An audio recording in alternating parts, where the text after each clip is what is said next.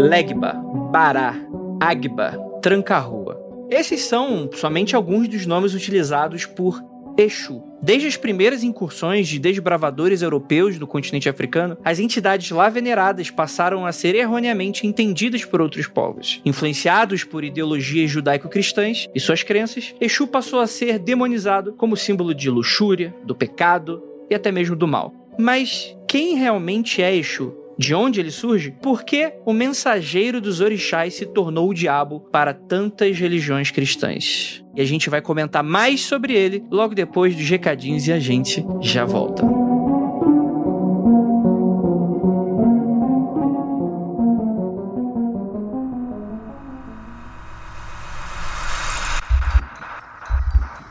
Não há nada de errado com seu áudio. Adentramos agora através dos seus sentidos. Estamos preparando você para o que vai acontecer nos próximos minutos.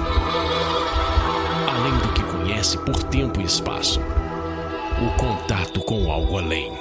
Não conte para ninguém e nunca olhe para trás, pois este é Mundo Freak Confidencial.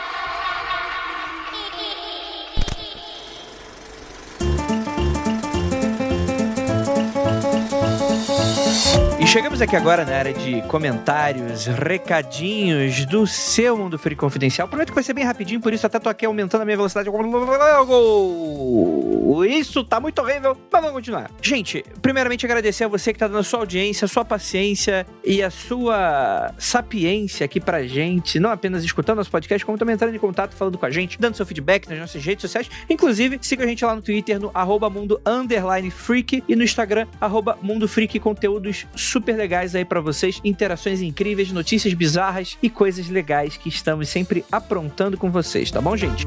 Lembrando a todos, o Mundo Free Confidencial é exclusivo do Spotify. Então, se alguém te mandou esse episódio por um pendrive, manda uma mensagem pra gente que a gente vai mandar a Polícia Federal atrás. Mentira, tô brincando. Mas hoje o Mundo Free Confidencial é exclusivo aí do Spotify, que inclusive tá trazendo várias novidades aí no seu aplicativo, né? Para quem não sabe, é gratuito tanto no computador quanto no seu smartphone, você pode escutar, assinar e em breve novidades aí do aplicativo para vocês também, que tem muita coisa nova surgindo. Gente, prometi que ia ser bem rapidinho vai ser bem mesmo. Eu só tenho dois papos para falar com vocês hoje. A primeira é que lá no nosso Instagram tá sempre rolando as resenhas de livros da Jay, lives sobre filmes freaks com a Ivy e o Lucas e histórias assustadoras de fãs e ouvintes que são contados ao vivo com a Ira e com a Ju. Então, galera, segue lá o arroba Mundo Freak, como falei anteriormente, e vamos para os recadinhos de quarentena.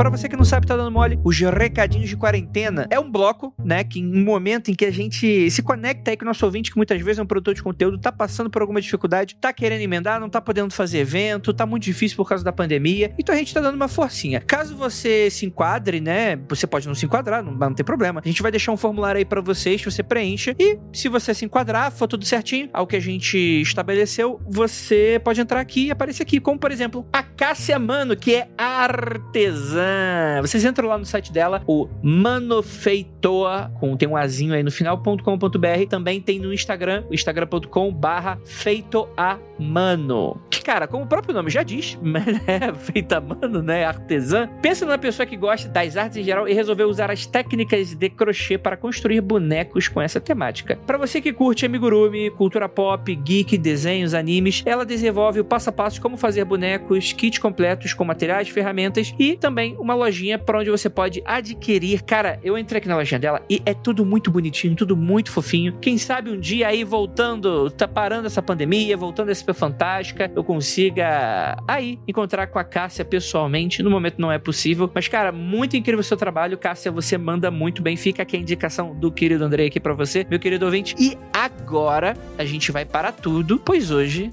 a gente tem um convidado especial, né? Não, não esses que estão gravando aqui, que também são especiais. Mas a gente tem aquele convidado, que inclusive é ele o tema. E hoje a gente vai falar sobre ele agora. Então aperte aí os fones de ouvido nesse exato momento, porque está começando mais um Mundo Freak Confidencial e bora lá!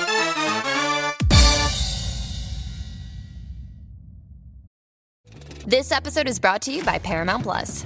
Get in, loser! Mean Girls is now streaming on Paramount Plus. Join Katie Heron as she meets the plastics in Tina Fey's new twist on the modern classic. Get ready for more of the rumors, backstabbing, and jokes you loved from the original movie with some fetch surprises. Rated PG 13. Wear pink and head to ParamountPlus.com to try it free.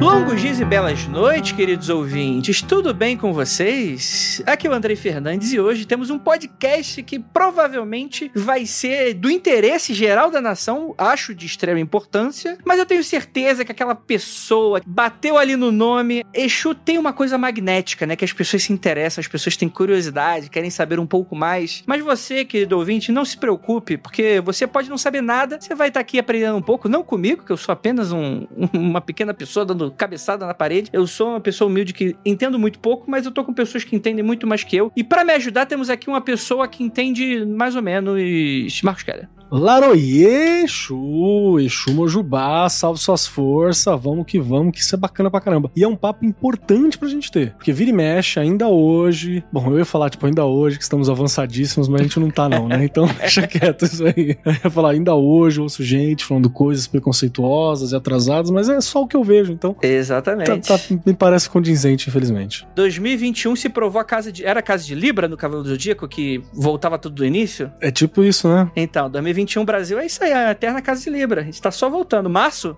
a gente tá em março 2020 ainda. E para ajudar, temos aqui ela, nossa queridíssima Ananda Mida. Olá, gente. Olá, rapazes. Olá, ouvintes. Espero que vocês estejam bem, se cuidando. Bom, Exu é aquele que atira pedras e setas amanhã e mata o pássaro ontem. Esse é um provérbio yorubá que tem algumas versões diferentes, mas acho que na essência a mensagem é a mesma e acho que ele diz muito sobre a figura de Exu ser uma figura que subverte lógicas, que inverte padrões. Eu acho que a gente vai falar mais sobre isso já já. Tô muito feliz de estar nessa mesa com gente muito massa, muito foda. E o Andrei? E vamos que vamos.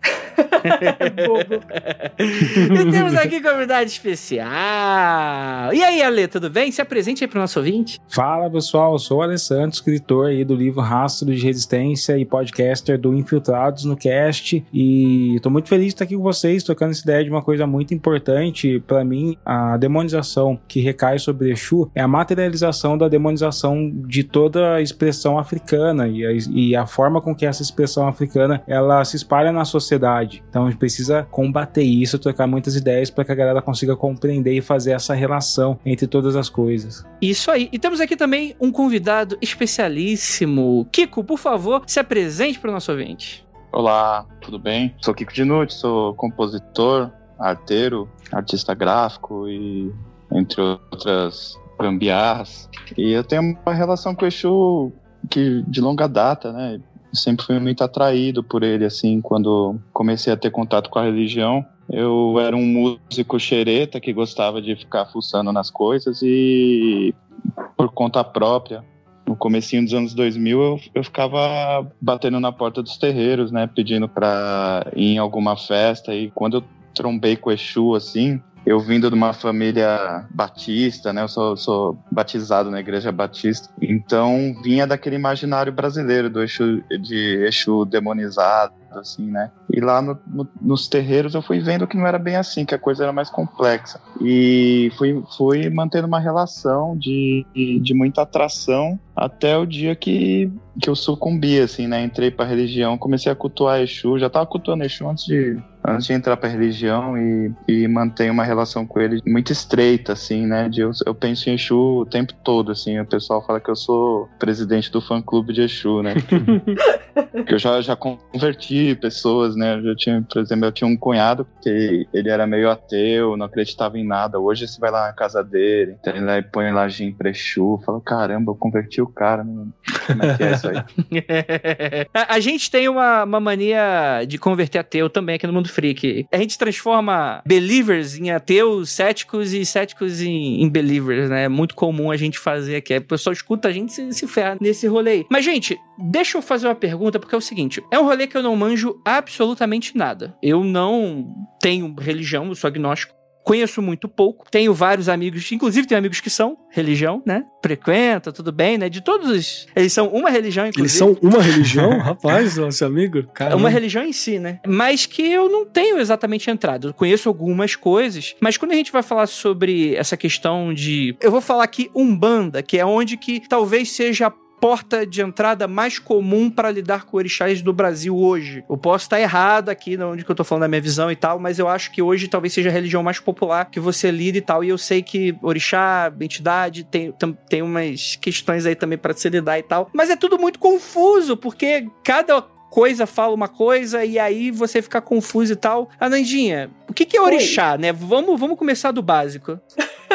tá, é, você quer a diferenciação de, de Exu Orixá para Exu Entidade? É isso? Pode ser, por exemplo, é. Tá. Orixá são divindades yorubás, né, na essência, que a grosso modo são forças da natureza. Então Exu também é uma dessas forças, né? Exu é o orixá da transformação, do movimento, ele é a comunicação, ele é o caminho, ele é a dinâmica de todas as coisas, né? E esse é o Exu orixá, cultuado lá é, originalmente na Yorubalândia, né, na terra onde a gente compreende os povos Yorubá, que se eu não me engano é Nigéria e parte do Benin, não lembro se é bem isso. Exu é entidade não tenho muita propriedade para falar, tá? Eu nunca tive muita, muito contato com a Umbanda, sem ser o contato de visitar, né? Festa, essas coisas. Nunca tive nenhum laço de estreitamento. Mas Exu entidade, inclusive estava revendo. O Kiko Dinucci não falou, mas ele tem um documentário sobre Exu, chamado Dança das Cabaças, de 2006. Lá eu acho que, ele, que ele, eles conseguem fazer uma diferenciação muito boa sobre orixá e entidade, dizendo que as entidades de Exu são pessoas que já viveram, né? São pessoas que já passaram pela Terra, tiveram um certo tipo de vivência, e eu nem sei se é correto falar dessa maneira, mas a partir do momento que elas passaram para o outro plano, elas ganharam esse status de falange de Exu, né? É outro rolê, não é a mesma coisa. Acho que o que consegue explicar até melhor. Também não, não me boto muito na, na posição assim de muita explicação, porque é, é, é como, como vocês falaram, a coisa muda tanto de um lugar para o outro, mas vou dar um passadão assim, meio por fora. Eu acho que esse Exu é entidade, né, que, que vem de alguma experiência humana, esse Exu da Umbanda, eu também sou conhecedor da Umbanda, passei muito mais tempo no Candomblé, mas também dentro do Candomblé, em, em alguns segmentos, né, Candomblé Angola e até alguns terreiros queto, existe também o Exu que chamam de catiço, né, esse Exu entidade, além do Exu Orixá, força da natureza. E eu compreendo, assim, na minha visão, que esse Exu, ele é, pode ser alguém que viveu na Terra, alguém que tem uma experiência. Muitas vezes esse Exu é muito ligado ao mundo da marginalidade, assim, né? Tem sempre a coisa do malandro, sempre soltam uns palavrões e tem muita cultura do malandro, da noite. É um arquétipo de rebeldia, né? É, eu acho que eu enxergo que como podem ser almas que tiveram uma vida turbulenta, muito turbulenta, e com essas adversidades da vida, colecionaram experiências e situações, uma compreensão do mundo que, o, que a sociedade normalzinha não, não consiga chegar nessa, nessa compreensão do mundo. Então acho que essa vivência marginal e deu algum ensinamento que eles passam isso para as pessoas que vão que vão vai numa gira de esquerda conversar com o Exu e Exu passa essa experiência, ó oh, meu filho, isso aqui está vacilando, isso aqui vai dar ruim, começa a dar uns conselhos, né?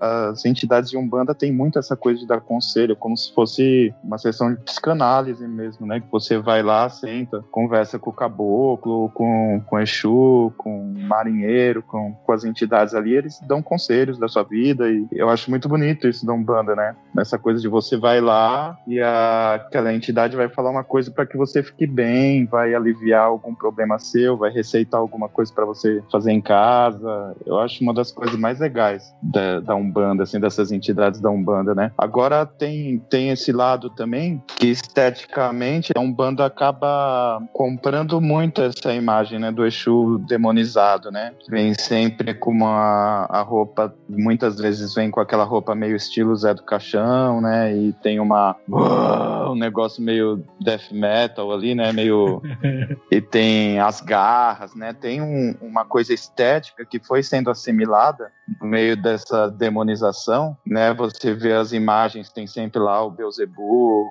pé de bode, os, os tridentes, o, todos os símbolos, né, demoníacos. Eu acho que Exu, eu, eu, eu sou totalmente a favor da, da recuperação da imagem original de Exu, né, ligado ao, da imagem africana, ligado ao deus da dinâmica, do, dos caminhos, o mensageiro dos, dos orixás, coisa e tal, mas eu acho que existe todo um processo para essa estética, né, que existe a demonização, existe a estética demonizada também, né, então a gente pega aquela imagem do Exu africano que ele tem aquela cabeça pontuda para trás, né, que também é uma referência fálica, né, o símbolo é muito, muito ligado ao falo original, e esse cabelo pontudo vai para a demonização que foi ocorrendo no Brasil e até lá na África, né? Os primeiros exploradores que católicos que viram a imagem de Jesus ficaram muito assustados com a coisa do falo, as pessoas se prostrando perante um falo e fazendo sacrifício nesse falo. E nos próprios Itã, né, nos mitos,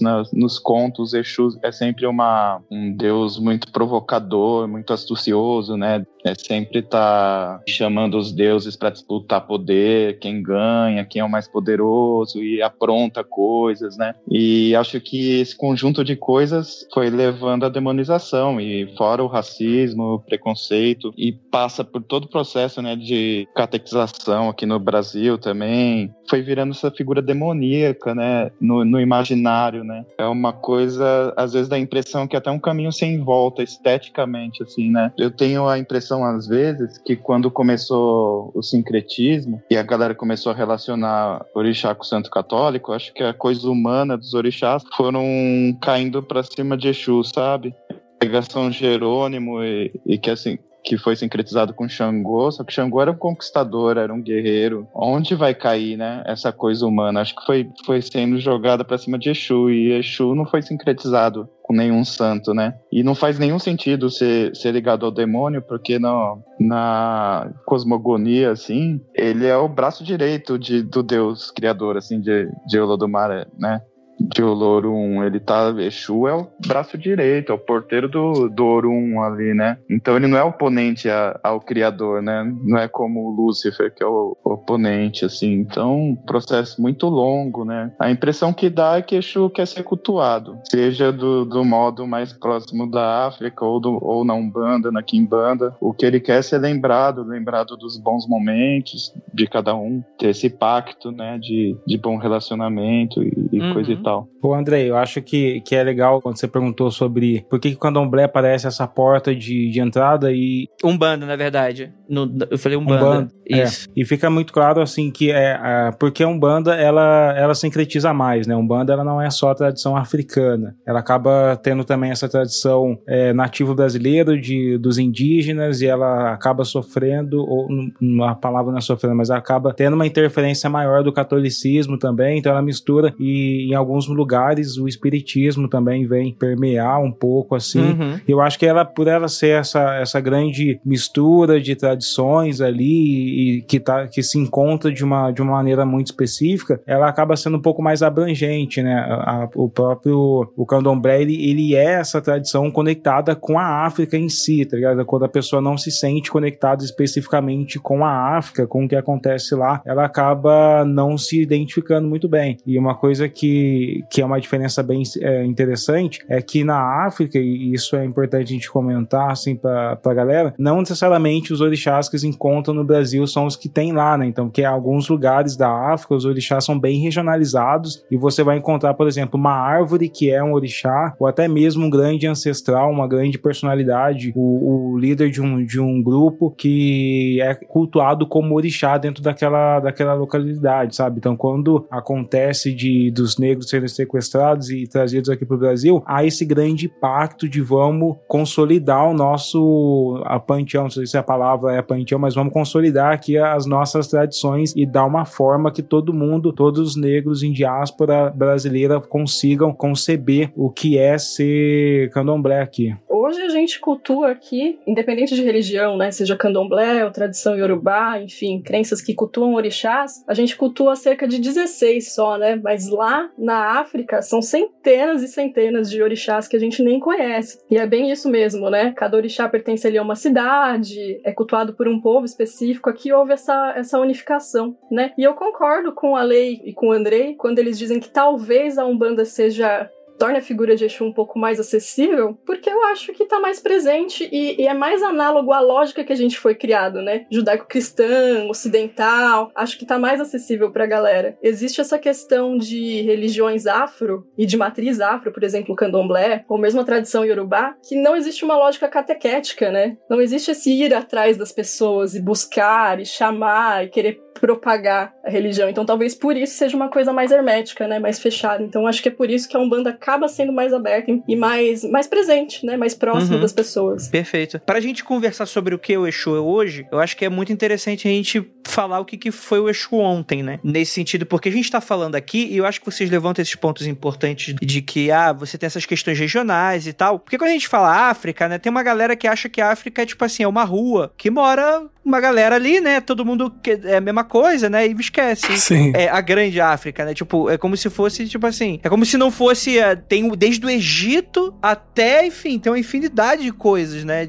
E, e, a maneira como, como as crenças se dão também são diferentes, né? Você vai ter aquela, aquelas partes mais do norte que você vai ter também influência do Islã, que já vai transformar em outra questão também, outra, outro rolê. Então, assim, é muito complexo tudo isso, né? Você tem o Egito, né? Tem um monte de coisa ali no meio, né? Tinha o Império Mali, Sim. que era basicamente se tornou uma coisa é, islâmica e, e, tinha muita influência do Islã e tinha os contadores de histórias deles que eram os griotes, assim. E eu acho muito importante também a gente discutir quem foram as pessoas que estavam olhando para, para a África naquele momento, né? Quando a gente vai falar da colonização e a gente vai falar de como a galera estava interpretando o Exu, a gente tem que lembrar que essa interpretação recaía sobre todas as pessoas negras, cara, porque é, os criadores da, do que a gente chama de historiografia e principalmente a antropologia, eles eram amargamente racistas, eles eram extremamente racistas. Tem tipo o caso, por exemplo, do George Wilhelm Friedrich Hegel, que é o grande pensador alemão, que ele inclusive escrevia com todas as letras que negros não são capazes de produzir intelectualidade. Um outro caso muito famoso é o Richard Francis Burton, ali que ele fez uma visita pro reino de Dalmei e ele era conhecido como um grande, um grande cara desbravador que conhecia muitas pessoas negras e ele dizia, escreveu no livro dele que é a missão do reino de Dalmei, que o negro puro se coloca na família humana abaixo das grandes raças árabe e ariana. Então esse cara que é o fundador da Sociedade Antropológica de Londres, que depois tornou a, a Sociedade Antropológica Real, ele tipo tava dizendo que o negro era inferior. Então quando a, a sociedade europeia branca cristã vai olhar para toda a África, toda a forma de expressão, não só a expressão religiosa, mas a expressão artística, expressão de existência mesmo, vai dizer para olhar para tudo aquilo e falar, olha, vocês não prestam, vocês não são capazes de produzir alguma coisa na média da humanidade. Então a, a demonização que eles vão fazer com o Exu começa na própria demo, na coisificação. Tem um vídeo do pastor Luther King falando sobre essa coisificação, que eles precisavam tirar o, o status de humano do negro para na cabeça deles serem capazes de cometer atrocidades. Quando começa a coisificação, cara, aí vai se espalhando para todos os ramos até chegar né, pontualmente em Exu e outros orixás. Perfeito, cara. Perfeito. Acho que é, é bem por aí mesmo. Essa é a grande questão. Quando você puxa, André, sobre essa essa grande África, né, pra gente não olhar como uma coisa homogênea, eu já vou puxar o que o Ale falou aqui para dar uma cutucada. Se você olha pro continente africano de uma forma homogênea, é porque você comprou bonito a narrativa de que é tudo a mesma coisa, de que é tudo o mesmo povo, de que nem todo mundo é gente, de que talvez ninguém seja. É porque você comprou essa narrativa. Porque na hora que você olha pra Europa, você fala: ah, não, olha lá, aquele país tá separado, aquele ali é um outro. Ah, não, esse é catalão, esse é espanhol. Pô, mas colocar um catalão e espanhol na minha frente, não sei quem é o quê, entende? E a gente tem essas divisórias que a gente conhece, mas a gente não sabe olhar pro continente africano e falar que dentro do grupo étnico, por exemplo, o maior de todos era o Yorubá, né, era o que a gente mais tinha, a maioria dos, dos grupos étnicos locais ali, mas você tinha Benin, lá na região, você tinha os Yorubás na região do Benin. Tinha os Bantos, né? É, os Bantus, você tinha a galera tudo na Costa do Marfim, Gana, Nigéria, Togo, você tinha de tudo ali do lado. Os Igbos, tinha muita coisa legal. Os Igbos. E aqui aconteceu que na época do tráfico negreiro, toda essa galera começou a ser chamada só de Nagô, muitas vezes, ou só de um, de um outro nome. Então, quando eu compro a narrativa de falar assim, ah, não, africano, eu tô comprando a mesma narrativa da galera que chamava todo mundo de Nagô, você entendeu? Eu tô comprando a mesma narrativa, então tem que ficar bem ligeiro com isso. Só complementando, é basicamente olhar para toda a história que a gente conhece da Europa, dos vikings, dos irlandeses, e falar, ah, é tudo, é tudo uma coisa só. É. Infelizmente, isso mostra o quanto a gente não consegue ter essa visão dessa pluriversalidade africana. Inclusive, essa demonização que recai sobre Exu mostra, acontece também no cristianismo, porque uma grande parte do cristianismo se desenvolve em África, mas o cristianismo ele é rompido totalmente com as tradições africanas. A galera até inclusive esquece que muitos do, das personalidades bíblicas eram negras e ele é levado para Roma. E a partir de que é levado para Roma é só embranquecimento e abandono. A, a música vira essa música santa, sacro, com os instrumentos europeus, harpa e lira e esse tipo de coisa. Quando no- lá em África, lá no Ocidente, era no tamborzinho também, era no pandeiro ali, era nesse tipo de coisa. Exato. Eu tava falando que essa visão homogeneizante que a gente fala,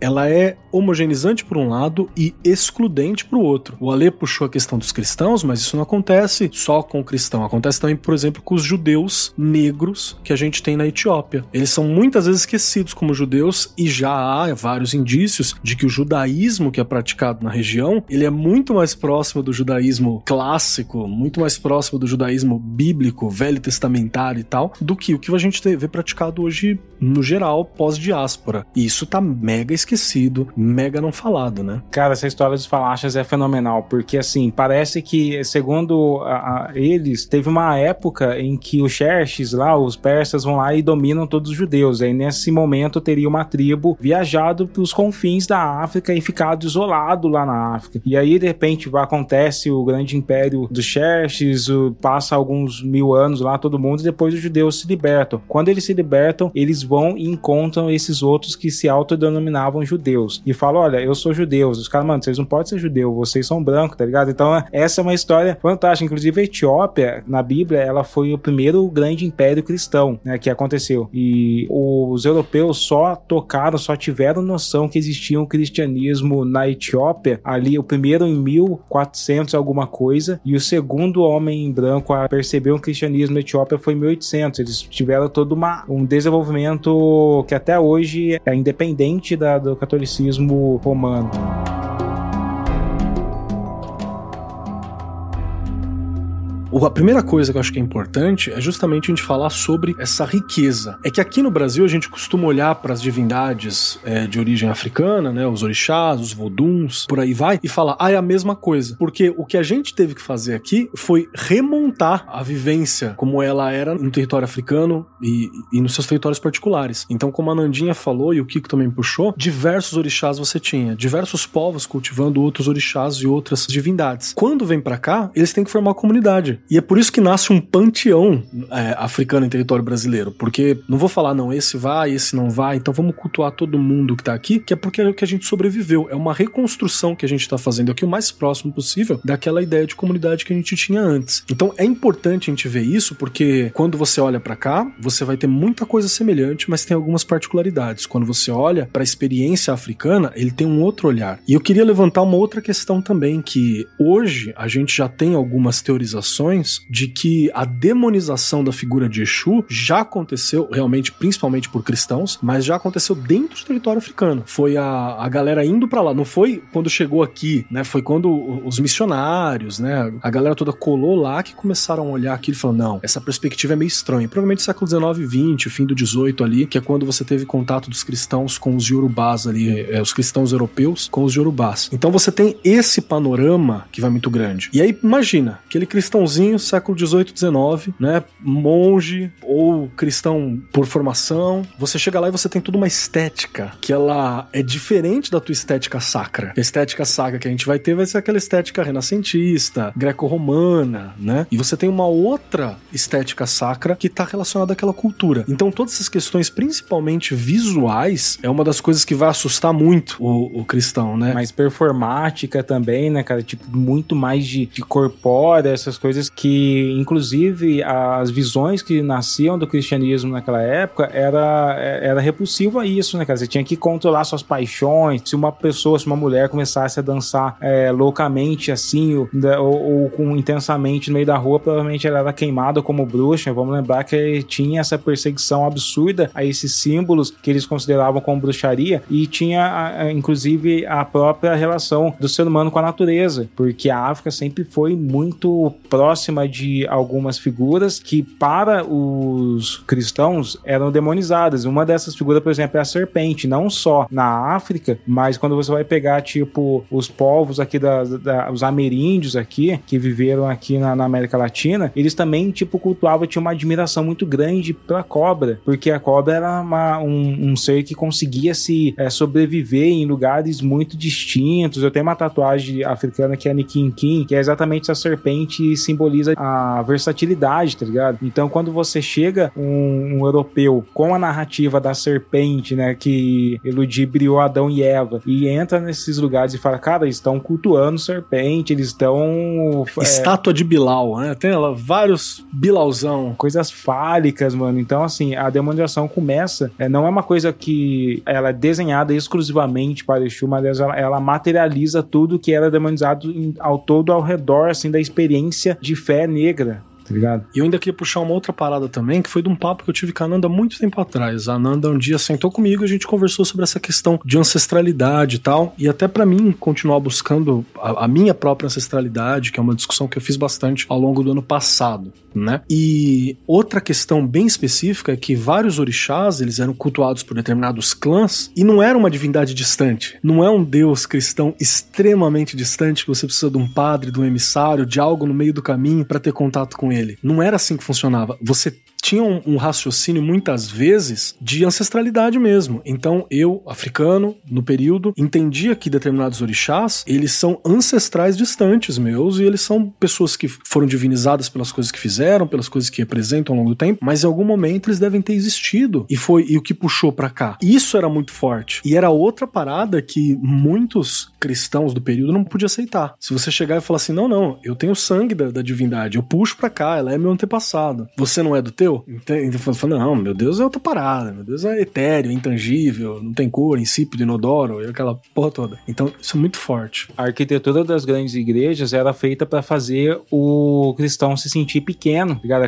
com aqueles tetos gigantescos. Então, toda a experiência católica europeia é até hoje. Você entra numa grande, uma basílica que eu moro aqui do lado da Basílica de Aparecida, você se sente perdido aqui no meio daquela grande construção, tá ligado? Mas é um propósito de arquitetura de construir tudo isso. Enquanto as tradições é, africanas não, cara. Tipo, o que constitui a, a fé, a experiência, o, a conexão com o divino não é o tamanho da igreja, não é o altar elevado, assim, sabe? É, é muito mais a, a, a, comunidade ali fazendo toda a ação de, de fé, cara. E só para fechar esse pedaço, acho que para mim a minha participação assim nessa questão histórica desse momento que eu acho que seria legal é que aí coloca em perspectiva de novo uma outra questão. Na hora que você tem o processo do tráfico negreiro, né, de, de você capturar pessoas livres, transformá-las em escravos, além do, do, do, mar, que a gente tem todo um simbolismo do mar também, com a Calunga, que era para onde se morria, onde se perdia as coisas, esse mar daqui. É, o Atlântico tem todo um simbolismo de morte dentro do Atlântico. O Atlântico era cemitério. Então, na hora que você afastava isso, você estava quebrando a linhagem familiar que era tão importante. Você quebrava a raiz, você separava, você reprimia. Então, era muito terrível essa questão desse corte. E isso é importante lembrar porque é, é o que vai ressuscitar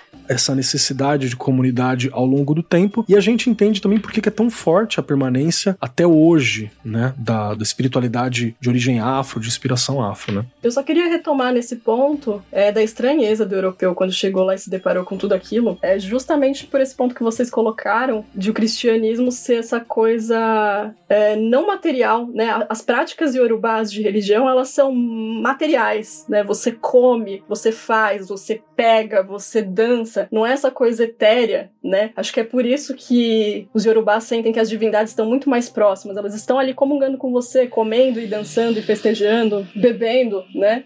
E, e, o cristão justamente tem esse distanciamento das próprias divindades, né? Uma coisa separada, é, imaculada e tal, que você não pode nem, nem colocar a mão, nem encostar, é uma mácula né? Vocês estão falando aí, mas estão me dando vários insights de diversas coisas, né? Eu acho que foi o Kelly que falou sobre essa coisa de ser um problema quando você não coloca um clérigo como meio, né? Me, me lembrou muito dessas notícias da galera dos pastores, né? Putos por causa do lockdown, de deixar a galera em casa. Tipo assim, não, a pessoa precisa vir na igreja. Tipo assim, talvez seja um problema, né? A pessoa tá dentro de casa e descobrir que ela pode fazer o que ela faz dentro da igreja, né? Ela não precisa do meio. E a outra é que vocês falaram sobre essa coisa de, de beber, comer, dançar esse tipo de coisa, né? É um negócio muito brasileiro, né? Tipo, essa coisa, por exemplo, eu lembro uma das minhas memórias mais antigas com relação a, a isso é, por exemplo, vó colocando o cafezinho pro santo, né? No caso, um santo católico.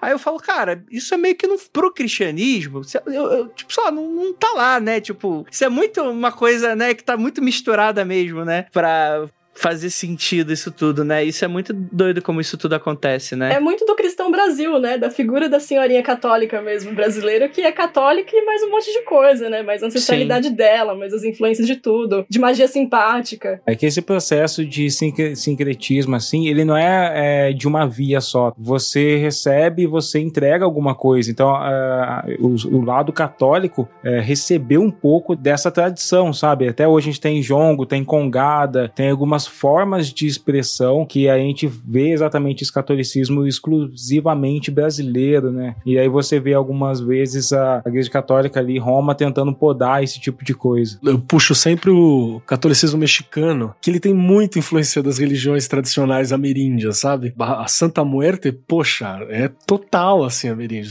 Imagina o primeiro padre que romano que chegou depois falou, mano, o que, que é isso que tá acontecendo aqui? E, e essa mesma proposta. Uma outra provocação que eu gostaria de fazer fazer é que é o seguinte: você vai ter aqui no território brasileiro a perseguição, a religião de matriz africana em geral e a Exu em especial, né? Acho que isso é sempre importante falar. A Exu especialmente vai ser perseguido pela Igreja Católica por muito tempo. Acho que só com o Concílio Vaticano II que isso vai diminuir, porque o Concílio Vaticano II, o Papa e os cardeais falam: seguinte, gente, ecumênico. Vai ser ecumênico, vai trocar ideia com a galera e é pra trocar ideia com a galera, não é pra perseguir mais não. E aí você tem uma diminuição desse processo de perseguição que ele vai ser assumido pelas igrejas pentecostais e neopentecostais pentecostais, né? Vai ser assumido pelos protestantes, essa perseguição. E eu sempre acho engraçado uma questão específica. O protestantismo, pentecostalismo, né? Que é essa coisa de sinto o poder de, de Deus aqui, é uma coisa corpórea também, você fala em línguas e você dança. Eles acreditam que eles estão vivendo o tempo do primeiro testamento. Essa Exato. é a teologia neopentecostal. Eles acreditam mesmo nessas paradas, cara. Que estão ali. E a, o berço disso, eu acho muito louco falar que o berço disso foi lá no avivamento da Rua Azusa, no início do, do, do século passado, no 1960 1906, 1904, não lembro agora, pela comunidade negra, sabe? Que queria um cristianismo que fosse mais próximo daquilo que eles estavam trazendo, daquelas heranças que também sobraram. Então você vai ter o William J. Seymour, né? Que é um homem negro que fazia isso, que era completamente excludente também. Então ele tem uma, essa influência que a gente falou que teve no catolicismo aqui, foi pro protestantismo. E aí agora você tem essa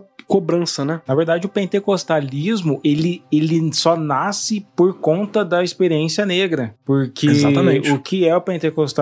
Essa lance de, de é, incorporações do, do espírito descendo e a galera começando a bater o pé e fazer todo esse tipo de coisa. E falando, né? Dançar, isso é o, a, a experiência a tradição matriz africana. E é por isso que existe até um, um certo racismo entre as denominações evangélicas, porque essas mais tradicionais, batistas, e a outras sempre duvidam e questionam da teologia das neopentecostais, cara. No final das contas, eles, os evangélicos se unem quando eles querem um, um projeto de poder ali, tipo eleger um, um canário como presidente, mas eles vivem guerra e eles nem aceitam exatamente o batismo um dos outros, assim, cara. Tem uma coisa muito louca a gente falando de neopentecostal, que no, período dos anos 60, passando pelos anos 70 inteiro até os anos 80, teve um crescimento muito grande de Umbanda, principalmente de Umbanda. Do Candomblé também, mas teve uma expressão muito maior na Umbanda, talvez pela, por essa proximidade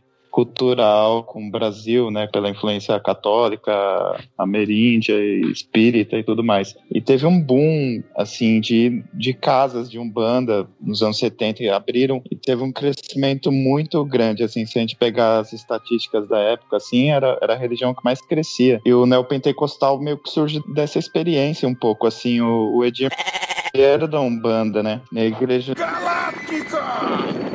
Ele acaba incorporando várias coisas de um jeito muito louco ali. Eu lembro na época que eu estava fazendo documentário sobre Exu, eu queria ir numa. Eu fui numa fábrica, acho que era em Ferraz de Vasconcelos. Uma fábrica onde você fazia essas imagens demoníacas, né? Eu comecei a, a pirar na ideia de. Eu falei, eu vou ver onde estão esses, essas imagens. E eu cheguei nessa fábrica e de fato tinha assim. Tranca-rua, sete facadas, Exu veludo, assim. Uma variedade, um catálogo com mais de 300 Exus, assim, né? E daí eu comecei a conversar com o cara da fábrica, comecei a falar, pô, mas quem quem que faz essas imagens? Quem, quem que fala que Exu é desse jeito? O cara falou, não, vem, alguns clientes vêm aqui e fala que sonhou com Exu tal e, e, ele usava um chapéu e uma capa vermelha e coisa e tal. E daí o, o cara falou, quer conhecer o escultor? Eu falei, porra, tem um escultor aqui. Ele falou, tem, o cara que fica fazendo. Aí eu entrei numa sala, o cara tava fazendo uma santa, né? No barro, assim. Depois faz o molde pra, né, assa, faz o molde pra, pra fazer de gesso. E daí do lado do cara tinha um Exu Exu, velho.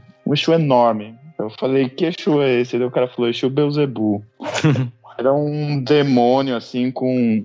Tinha duas tetas, um pé de bode, um, um é pentagrama na testa. Clássico, uma né? imagem, o capeta mais estereotipado, assim, vocês possam imaginar. E eu falei assim, porra, quem que encomendou isso daqui? Ele falou, igreja.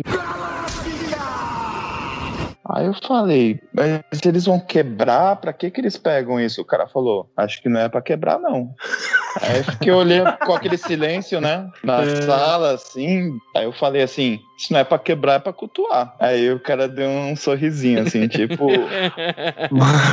e daí tem, tem várias lendas, né? Que tem uns Exus, tem várias igrejas. Que tem assentamento de Exu debaixo Tem assentamento, do... sim, porque isso eu vi. Tem essa lenda de que Edir tem ainda os altares dele, os ibás dele, que ele conserva desde a época dele de macumbeiro. Eu acho que eu já falei isso em algum programa.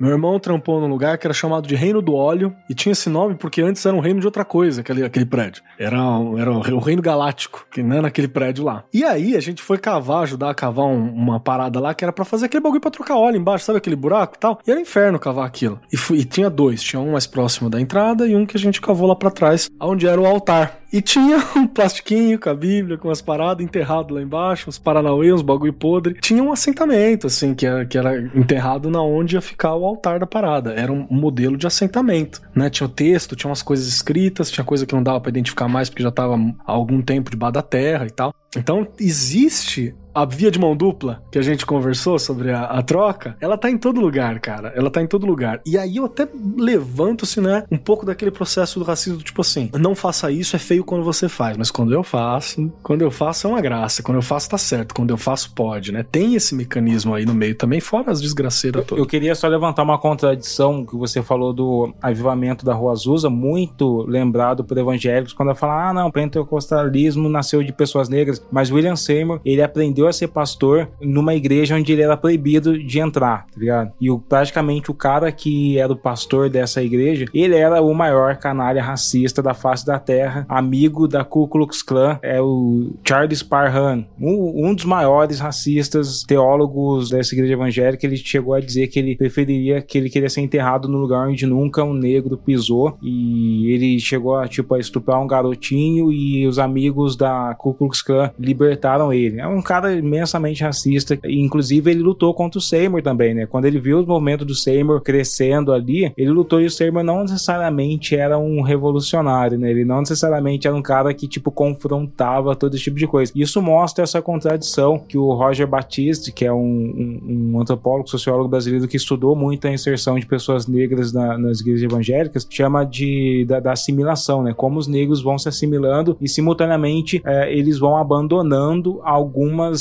é, algumas concepções, porque no final das contas as teologias hoje, por mais que tenha sincretismo, por mais que tenha essa via dupla, elas são teologias de homens brancos. Aqui no Brasil, basicamente, de sulistas, né? A maior parte das igrejas evangélicas brasileiras são de missionários que fugiram da guerra civil americana. Então, a gente, eles são o topo, o pensamento cerne de pessoas que foram racistas. Na Assembleia de Deus tinha um esquema de níveis de pecados, e o maior pecado era na cor preta, tá ligado? Então tinha todo esse lance de demonizar o cabelo, a afro, a tatuagem, todo esse tipo de coisa, que são as outras expressões que acabam também formando os orixás, a comida, tudo que você podia fazer, cara. E agora eles estão num movimento é, diferente, que é o movimento que a Igreja Católica fez, que é pegar esses símbolos e ressignificar. Então você começa a ver essas aberrações, tipo bolinho de Jesus e capoeira gospel, tá ligado? é, isso é, é, é, engraçado, mas é triste, né? A gente sempre é, fala. É uma bosta. Não vá pra capoeira gospel, cara. Se você estiver ouvindo isso aí, alguém te convidar pra capoeira gospel, cara, não vai, porque vai ser uma grande bosta. Mano. Cara, eu não consigo nem imaginar a estética de uma capoeira gospel. Dá, dá uma tela azul, assim. Os caras cantam o quê? Hino? No louvor. meio da capoeira. É, mano. Louvor. É os louvor. Acho que eles não podem nem tocar berimbau, sei lá. Vão ter que tocar harpa dançando capoeira. Tecladinho, né?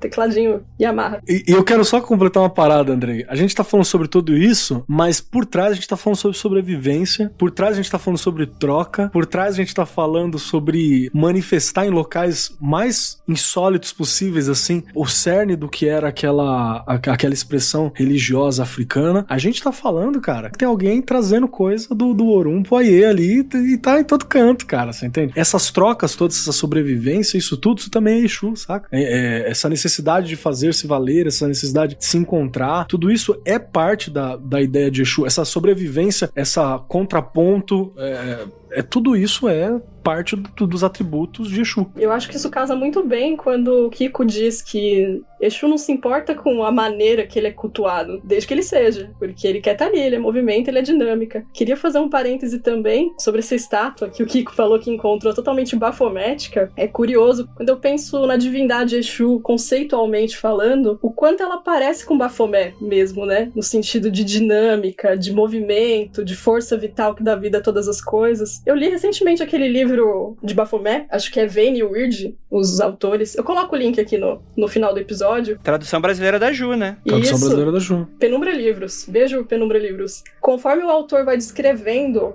a figura de Baphomet é muito parecido. E é curioso que também foi uma figura demonizada que não é o diabo, né? Não é o demônio. Acho até que o Kelly tem mais contato com o ocultismo pode falar melhor. É, o, o, o Baphomet é criado, ele é uma entidade construída para representar uma determinada situação, né? Ele surge na caça aos templários, blá blá blá blá, e depois ele é ressignificado pelo Eliphas Levi, se eu não me engano, para construir energia, possibilidade, né? E aí vai. Mas a imagem dele é a imagem do diabo clássico perseguido pela igreja, que vai ter. Então, é, é muito louco que, assim, em sentido simbó simbólico, em palavra-chave, vou traduzir assim, em palavras-chave você tem aproximações. E eu gostaria de lembrar que aproximações não são necessariamente a mesma coisa. Exato. Sempre importante a gente lembrar isso, que a gente tem aproximações e não necessariamente a mesma coisa. Vira e mexe, eu vejo gente que é ligada à espiritualidade falando assim, ah, mas na cabala tem a esfera de Rod, a mesma coisa que Exu? Não, não é. As palavras-chave são a mesma. São lógicas diferentes. São lógicas de se pensar o homem, a divindade, a religião, a crença totalmente diferentes, né? Na verdade, é só nesse aspecto que me, que me chama a atenção. Mas tem essa semelhança, sim.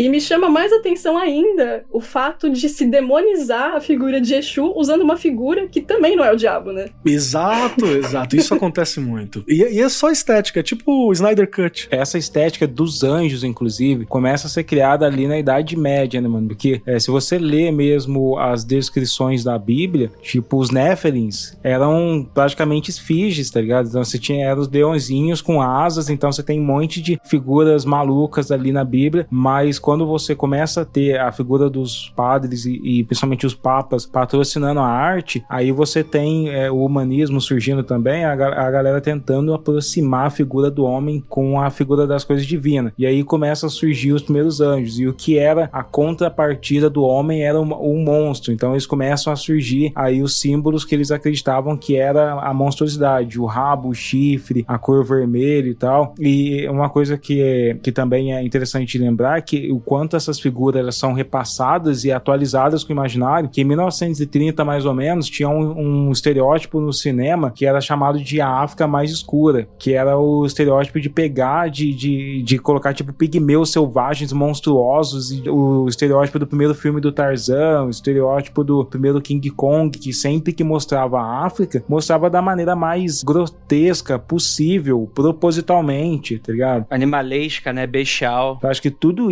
isso vai fundindo no imaginário que chega nessas pessoas que sonham com o Exu de maneiras malucas, tá ligado? É, é o imaginário absorvendo essas figuras grotescas que o racismo impôs e depois devolvendo para a sociedade através dessas, desses desenhos, cara. E eu acho muito louco porque, assim, se a gente for puxar as palavras-chave do Exu Orixá, né, que a gente estava falando antes, ele sempre está associado a ser mensageiro, a ser intermediário entre seres humanos e divindade, a ser aquele que abre o caminho, que está na porta. Então, por que que tem aquela lógica de que você primeiro faz as coisas, o culto para Exu? Porque é ele que vai permitir que essa energia trabalhe para que você acesse, para que você comunique outro lado, né? Então ele tem essa coisa de orixá do lado de fora, né? Orixá que está como guardião. É uma coisa que se esqueceu muito também, aquela ideia do Exu como um guardião, né? Um trickster, muitas vezes, tem essa coisa dele.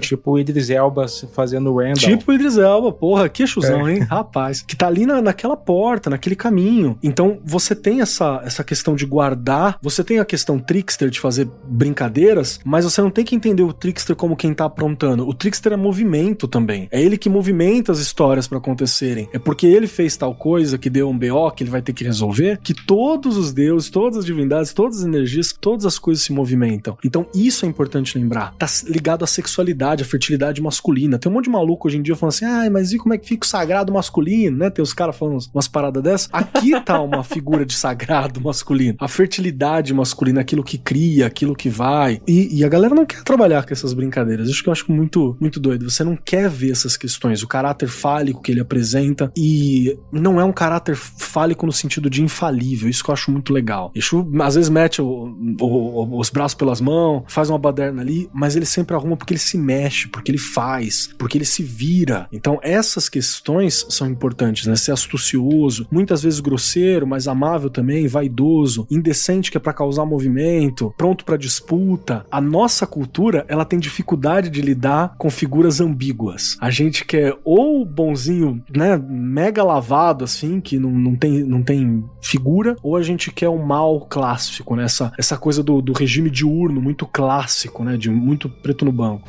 essa é a cosmovisão católica que impõe isso na sociedade, né, cara? Exato. E é limitante, né? Porque isso impacta, inclusive, na, na cultura é, cinematográfica, cara. Porque, por exemplo, no Ocidente, uhum. você não encontra muitas histórias de redenção. É, porque Lucifer se fudeu e ele nunca vai ser, vai se redimir, tá ligado? Quando você vai assistir filmes asiáticos, por exemplo, ou até coisas simples como Power Ranger, é muito comum o Ranger Verde ser o vilão, filho da puta, e depois se tornar o o líder da parada, uhum. porque o Oriente também acredita em redenção e já o, a cosmovisão católica é céu, inferno, corpo e alma, mente e coração, uhum. ele divide bem em dicotomias e isso impacta toda a nossa percepção do mundo. E é estamentário, cara. A Idade Média é estamentária, esse pensamento ele é uhum. travado. Polaridade, né? Ele, ele não consegue lidar com o movimento, você entende? É, não vai, né? Eu estava comentando com um amigo, ou que, por exemplo, que é, em Kemet, no Egito, não existia uma divisão para coração e a mente, que a gente sempre fala de o eu é formado da, do nosso cérebro e das nossas emoções, como se fossem coisas diferentes. Em Kemet, a palavra coração é as duas coisas, é o seu racional e o seu emocional, cara. Então, você vê que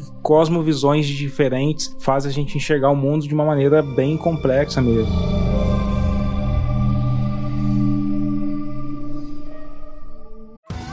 Survivor 46 is here, and so is On Fire, the only official Survivor podcast. And we have a twist this season. The winner of Survivor 45, Dee Valladares, will be joining us every week. We're going behind the scenes of the biggest moments, the how and the why things happen, and the strategy and analysis you can only get from someone like me, a Survivor winner. Listen to On Fire, the official Survivor podcast, wherever you get your podcast.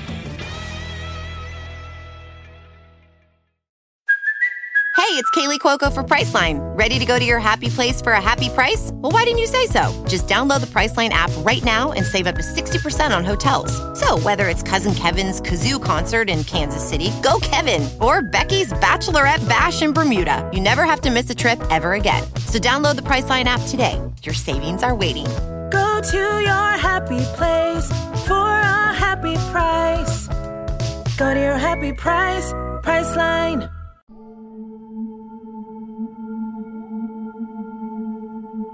Eu queria saber como que Kiko encontrou Exu. Isso, tem, isso dá, uma, dá uma história, hein? Como que Kiko e Exu, que, que encruzilhada que os dois trombaram. Eu tava pensando numa coisa aqui que, né, nesses caminhos de idas e vindas, assim, de como Exu chega, como Exu se transforma aqui no Brasil, como a coisa vai se desenvolvendo. E eu fico pensando o quanto Exu. Vou jogar essa ideia na roda, assim, é um negócio que eu sempre penso. É como que Exu tá atrelado à nossa alma mesmo, como Brasil. Eu sinto que Exu é o Deus que mais parece com o brasileiro, assim. E eu acho que eu tenho uma, uma leve impressão, assim, que o Brasil, tudo que dá errado no Brasil é porque o brasileiro não descobriu Exu ainda. Vai parecer meio fanatismo, mas eu acho que é uma mínima compreensão ou identificação de um brasileiro com Exu leva esse brasileiro para cada lugar, sabe? Que atravessa toda essa. atravessa por essa história de opressão, de violência, de escravidão. Eu acho que o brasileiro compreendendo minimamente o que é Exu faz a gente se compreender, sabe? Eu, eu acho que eu encontrei Exu desse jeito, assim. Eu fui vendo que, porra, isso é muito Exu, isso aqui. E eu vejo Exu em todo lugar, né? Acho, acho que eu, porque eu sou meio fanático, assim. Então eu, eu, passo na frente da igreja evangélica, daí eu vejo lá as plantas, vai. O cara põe um peregum lá, uma árvore sagrada Yorubá na, na porta da igreja. Daí eu falo, pô, o cara botou um peregum aqui na porta, né? Uma espada de São Jorge. Como essas coisas estão impregnadas na vida da gente, assim. Eu lembro quando eu fiz a música com o Edgar pro disco da Elsa, o Exu nas escolas, era um pouco pensando nisso, sabe? De cada vez que a gente se afasta de Exu, a gente fracassa mais, assim, no sentido de se encontrar, de se encontrar como Brasil, de aceitar as etnias, de aceitar a complexidade que é a nossa formação de país mesmo, assim. Ah, eu gostei. É, é muito parecido o lance que eu tenho com Exu. Eu cultuo Exu, né? Inclusive. É muito parecido com o jeito que eu enxergo e lido também no cotidiano com Exu. E acho até interessante trazer Exu para reflexão de como a gente pensa, né? O nosso povo, o ethos do nosso povo. Não necessariamente olhar para Exu como divindade, né? Desse jeito fanático, um deus. Mas pensar Exu enquanto uma proposta de uma lógica diferente, de um modo diferente de ver o mundo. Epistemologia mesmo. Acho que movimentaria muita coisa muito foda, assim. Mudaria muito o jeito das pessoas lidarem com, com tudo. É que eu acho que eu vejo muito também como essa lógica de. que é também é parecido com o católico, né? De você ter, enfim, apesar de não ser uma divindade, mas enxergar como se fosse uma personificação, talvez. Eu não sei se, se é certo isso, se talvez possa ter de fato uma questão assim com Exu e tal, mas quando a gente vai para esse lance de ser uma força da natureza, é algo muito mais, tipo, que tá de, de fato no cotidiano, né? No seu dia a dia. É mais fácil de você visualizar. Tipo assim, eu não imagino, sei lá, talvez Zeus num, num trovão, mas no teu dia a dia você enxerga Zeus, assim como você pode fazer. Eu não sei como, como. É porque é muito difícil, porque a gente tem uma forma de ver o mundo que ela é culturalmente cristã, né? Então é muito difícil a gente sair dessa lógica, né? E aí dá o problema, porque a gente tenta traduzir para uma maneira que a gente entenda de maneira mais fácil, né? E é muito complicado, né? Porque às vezes, é, é, acho que talvez é uma das coisas que eu mais brigo aqui no mundo. Briga entre aspas, né? Que não, eu não tô brigando com alguém necessariamente, né? Mas tentar colocar um pouco na cabeça da, das pessoas que a nossa maneira de enxergar o mundo não é uma maneira neutra. E não é a certa, né? E por isso também não é exatamente a certa. Não que seja errada, mas é só uma maneira, né? Mas que muitas vezes, sei lá, até mesmo o, o cético ateu, ele tem uma forma de encarar a vida e a própria questão dele com relação ao mundo e à natureza é muito cristã. Sim, total. E de encaixar nesses buracos. Tipo assim, ele tira o- a manifestação espiritual da coisa, só que o buraco permanece. O buraco que foi ali com a pazinha construída por toda uma questão cultural com a família dele, com os amigos dele, com toda uma lógica, né? até maneira de encarar a sexualidade, talvez, né? Porque assim, é muito bonito no século XXI. Tem muitas coisas sendo questionadas, né? Com relação à sexualidade, por exemplo, né? Não tem problema. Homens e mulheres não serem casados para procurar relação, por aí vai e tal. Só que ao mesmo tempo, em contrapartida, existe sim essa, muitas vezes até um, ou um julgamento de valor, ou a maneira, não, talvez eu esteja fazendo demais, ou esteja fazendo de menos. Então, assim, é muito doido quando tu para pra analisar, porque é de fato ter que fazer um resgate, não apenas de um panteão, como se fosse, tipo assim, eu vou substituir os meus santos pelos, por entidades, né, por orixás e tal. É, é um trabalho que ele é muito mais penoso ao que dá a entender aqui do meu ponto de vista que eu não participo disso, né? Porque de fato existem esses erros de Lost in Translation, né? De, de que tem coisa que não encaixa e aí você tem que fazer encaixar. Ou tem que fazer ou não tem que fazer. Não cabe a mim é, é fazer o que a pessoa. Mas, mas para mim é, é quase como aquela coisa, tipo assim, quando a pessoa começa a aprender o inglês e tem um gasto de energia muito grande porque ela tá traduzindo na cabeça e tem que vir natural, né? Aquela coisa. Eu não sei se o que eu tô falando tem sentido, se tô falando bando de groselha aqui, mas ah, talvez seja algo que eu tô pescando aos poucos aqui, insights que eu tô pescando aqui na nossa conversa. Faz sentido, assim. é, eu lembro que, se eu não me engano, é Freud que quando vai falar sobre o ideal de ego que é construído, ele fala que esse ideal de ego ele é herdado basicamente da sua relação com os pais. Então, por isso que quando você fala que mesmo uma pessoa que se considera ateu não consegue enxergar o mundo como o hindu, cara. Tipo, eu não, não tenho, uma- eu não tenho ideia de como é enxergar o mundo como o hindu, que tem mais de duas mil divindades ali, que tem toda uma forma de se relacionar com a sociedade que é distinta da, da nossa, tá ligado? Então, acho que é muito isso, cara. Um exemplo clássico, por exemplo, eu gosto de citar sempre em cursos e tal, é o Joseph Campbell, que é, todo mundo conhece, um grande mitólogo, foi lá e anunciou a jornada do herói. Só que ele coloca um óculos cristão católico na jornada do herói, que é simplesmente dividir a experiência do herói em, em mundo comum e mundo mágico. Novamente a dicotomia católica surgindo ali, porque a cosmovisão, por exemplo, africana, teria no mínimo três mundos, que teriam ancestrais dos espíritos, e por isso, às vezes, essa jornada do herói não funciona para contar histórias em outras culturas. É, total a cidade de Deus, cidade dos homens, né? Cristão, católico e patriarcal, né? Porque ele usou o recorte dele, né? A perspectiva dele de mundo pra construir essa jornada. Só que ela não contempla todas as coisas, né? Uhum, sim. Eu acho até que ele foi longe, saca? Assim, pra limitação que tinha, eu acho até que foi longe. E eu queria puxar uma, uma outra parada no, no raciocínio do Kiko, né? Quando ele falou a questão de que de ver Exu e tal. Pode ser que você que ouviu a gente fica assim, ah, não, mas tá falando que tá vendo Exu, então tem Exu na minha casa, tem Exu no meu quarto, tem. Vai correr pra capoeira gospel. É, vai correr. Então calma, cara. O que a gente tá dizendo é o conceito, é a ideia também. Não é só aquilo, né? Não é só. a- Lembra que a gente tá falando do Exu Orixá, que ele é muito grande. Ele não é o. Na Umbanda você tem Exu como uma entidade, alguém que já viveu, que morreu e que tá passando por um processo e chama Exu alguma coisa, né? Mas é, essa é a parada. A gente tá falando do Exu entidade, que ele tá ligado à força da natureza, hein? Se você tá no mundo, desculpa, mas você tá exposto às forças da natureza. É importante avisar isso pro cara. E eu vejo muito também essa, a- essa proposta que o Kiko levantou de uma, uma chave, eu chamo de chave epistemológica, né? mas é uma forma de olhar o mundo, é melhor traduzir assim. Uma forma de saber e de olhar o mundo que contempla essas diferenças, né? Recentemente eu tava lendo bastante o, o Deleuze e o Guattari, e eu acho que é muito isso, saca? Eu, eu super vejo que, que é- isso representa também um pouco do que é essas palavras-chave que a gente tava falando aqui sobre a natureza de Exu, que é a diferença, é compreender, é sobreviver, é brincar, é se divertir, é ser sério, é proteger, é entender, é linguagem, saca? É... Exu não teria problema nenhum em lidar com o diferente, com a capoeira gospel, com uma coisa, com outro negócio. Ele, ele se relacionaria. O problema é que o outro lado não se relaciona. O outro lado nega, entende? Mas ia rolar uns dedos do cu na, da capoeira gospel. Isso é com certeza. Ah, mas não, ele ia dar uma laprada, ele ia, ia fazer uma capoeira melhor que a galera ia dar um pau em todo mundo, mas até aí. Isso que o Keller tá falando me lembra muito uma fala da Yamara, que participou do Magicando com a gente, no episódio sobre religiões afro, né, tradição yorubá. Kiko conhece, a Mara. A Mara falou muito dessa questão também da disposição né, das pessoas. É, enquanto a gente fica tentando fazer analogias para ficar de fácil entendimento, é uma via de mão dupla, né? A pessoa também tem que estar disposta a entender uma outra lógica. É, senão fudeu, né? Se dispor a abrir a cabeça e compreender aquilo, né? Que se ela não tiver afim, não adianta a gente ficar discorrendo e fazendo analogias para ficar de fácil, de fácil assimilação também, né? E nem sempre. A gente tá chafurdado até o último fio de cabelo nessa lógica ocidental. É uma coisa muito difícil. É um processo muito difícil.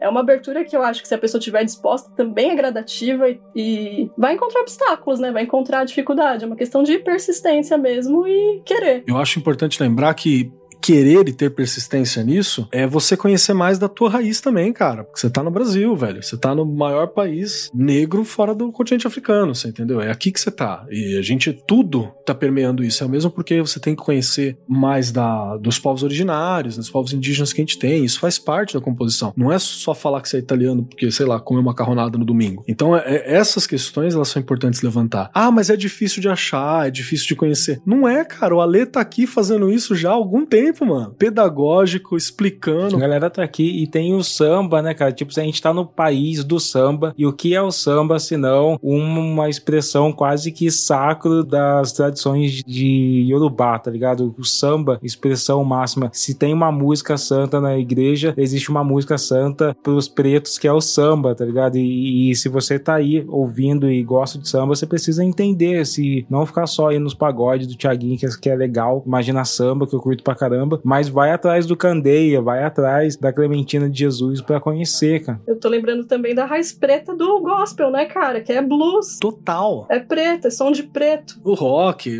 Cara, se, se tirasse o, o rolê preto da, da, parada, a gente não tinha nada. A gente não tinha samba, não tinha hip hop, não tinha rock. Não tinha. Não tinha nada, cara. A gente tava fazendo canto gregoriano e tem minhas dúvidas se no canto gregoriano também não teve alguém ali que, que deu umas dicas.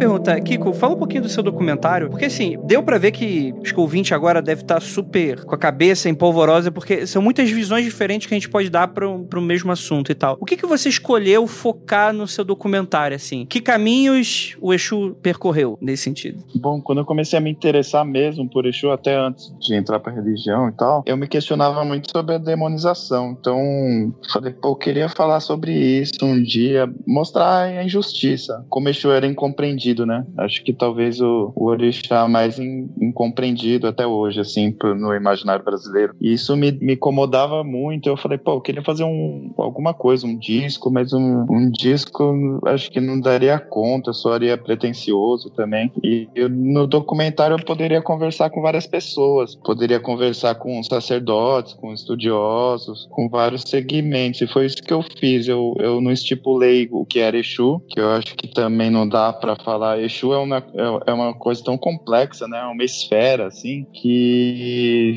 se falar Exu é isso, não é aquilo, já, já perdeu, já. Exu é tudo, né? É uma entidade muito complexa, assim. Então eu dei voz pra, pra galera e procurei gente de, do segmento Yorubá, Babalaô, Candomblé Queto, Tambor de Mina, Candomblé Angola, Jeje, é, Umbanda, pastor evangélico. Teve um pastor muito bom no, no filme, que é o pastor Elias. Eu acho que ele era da igreja. Era alguma igreja mais tradicional, evangélica. Não lembro se era batista, mas era um cara bem, bem interessante que ele falava no filme. Ele participava de muito ato ecumênico e ele fala no filme, né, que é uma pessoa que assuma qualquer religião, ela não precisa demonizar o que foi doloroso para os antepassados, né? Um cara que tinha uma visão bem, bem ampla, assim.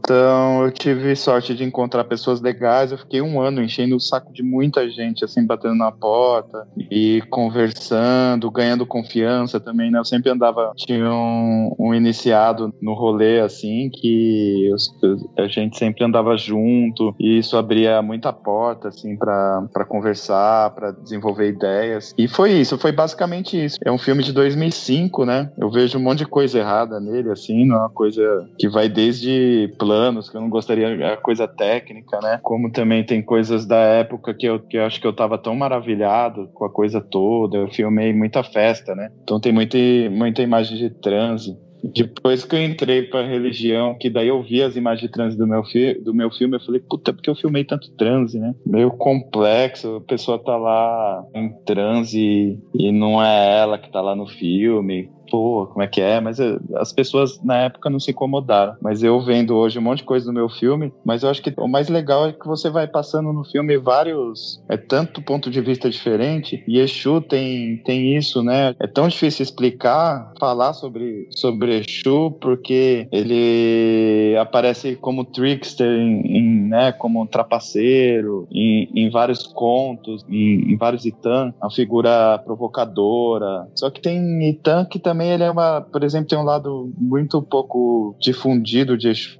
que eu acho muito interessante, que os Yorubá fala muito, principalmente as pessoas ligadas a Ifá, que é o Exu como uma, uma entidade organizadora, uma entidade da ordem não no sentido militar. No momento que ele leva um ebó pro Orum, né, que ele leva o ebó pro, pros outros deuses, que ele transporta esse ebó, ele não vai fazer bagunça no caminho. Ele vai levar esse ebó intacto pro Deus que foi oferecido, né? Então ele tem um lado super organizado, vamos assim dizer. E dá mais, ah, mas tem contos, mitos que ele aparece como um bagunceiro. Não lembro quem disse aí que essa parte da bagunça, do acidente, da confusão, faz parte da ordem do universo, entendeu? Da complexidade do encontro das coisas. Perfeito. Eu acho foda, porque assim, ao mesmo tempo que ele é o senhor da ordem, né? Que ele pode ser o senhor da ordem, é natural que ele também seja o senhor da subversão da ordem, né? E isso não quer dizer que é uma bagunça, é uma inversão, né? É uma coisa revolucionária mesmo, né? Você não precisa, não precisa ser uma coisa engessada. Muito louco a visão, né? Tem um Odu que é Ogbeyanu, né, o Ogbe Ogundá, que é, sempre fala da, da paciência. O Odu da paciência. Esse Odu tá totalmente ligado ao Exu. Tipo, a gente pensa o Exu como uma coisa violenta, que faz e acontece, que se vira do avesso, mas ele é o é orixá da paciência também, né? O orixá que fala, meu, tenta entender, não se afobe, respira, Não tenta tá entender como que as coisas funcionam, né? Então, acho que é difícil explicar, né? Pra uma pessoa que tá acostumada com bem e mal, é, explicar uma, uma coisa tão complexa assim.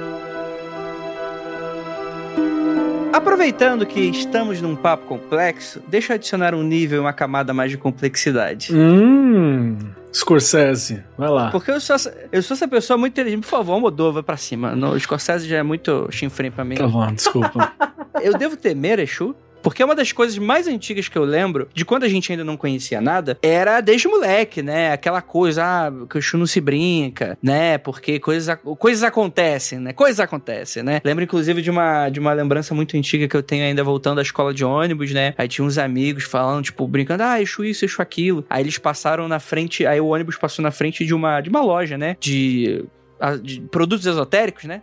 Famosa Casa de Macumba, como o pessoal chamava na época. E aí tinha aquele chuzão, assim, era o chu, chu caveira. Aí, aí o pessoal começou a ficar desesperado, porque ligou coincidentemente o assunto que eles estavam fazendo ao momento exato que eles passaram ali. E desde muito tempo, isso é, é- é quase um senso comum, assim, instaurado, né? É pra temer Exu? O que, que vocês acham? Eu acho que não. Eu acho que Exu tem um tem um oriki que fala que Exu ele tá perto de você. Enquanto você chora lágrima, ele tá do seu lado chorando sangue pelos poros. Eu acho que é a melhor definição de fidelidade, de, de vínculo, né? De laço. Eu acho que é uma pessoa que faz um, um laço com Exu, além de vir nesse pacote, né, da compreensão de várias coisas do universo, de que as coisas não são tão retinhas, né, que existem as, as encruzilhadas e coisa e tal da vida e de todos os nossos caminhos, tem, tem esse lado de que Exu tá junto, assim, é para quem você pede ajuda, é quem pode te levar à prosperidade. Isso tá nas rezas, né? Lógico que tem algumas rezas Yorubá que fala desse caráter mais trickster de Exu, né? Exu sente no pé do meu inimigo, não sente no meu pé, é, atrapalha a cabeça do meu inimigo, não atrapalha minha cabeça. Tem, tem algumas passagens assim. Eu acho que isso também pirava ah, o cabeção dos católicos se deparando com isso, né? Mas eu, eu sempre que eu tive contato, eu vi uma relação muito de amizade mesmo, de companheirismo, né? Não é à toa que que na Umbanda antigamente chamava de compadre, né? Ah, o compadre falou pra você parar de fazer tal coisa. A coisa do medo vem da falta de conhecimento e do preconceito mesmo. Eu não sou de a matriz africana, né? Então não sei é, como que é a devoção e como se essa devoção, como é essa ligação com o Exu dessa maneira. Mas vou jogar aqui uma provocação também, porque eu acho que eu já li um Odu que alguém tentou enganar Exu e Exu desceu porrada nessa pessoa. Então eu acho que a resposta seria depende do que você quer fazer com o Exu. Depende de como você entende o modus operandi de Exu, né? Porque a gente tem essa, essa coisa de colocar as coisas nas caixas do bem e do mal, e Exu não é nem bom nem mal, cara. Ele tá acontecendo, ele tá existindo. Pode rolar alguma coisa que a gente entenda como, nossa, cara, isso foi muito ruim. E não, né? Depende do, da, da questão que ele tava que ele tava ali lidando, né? Não sei, não, não conheço esse Odu. A minha forma de lidar com o Exu é próxima,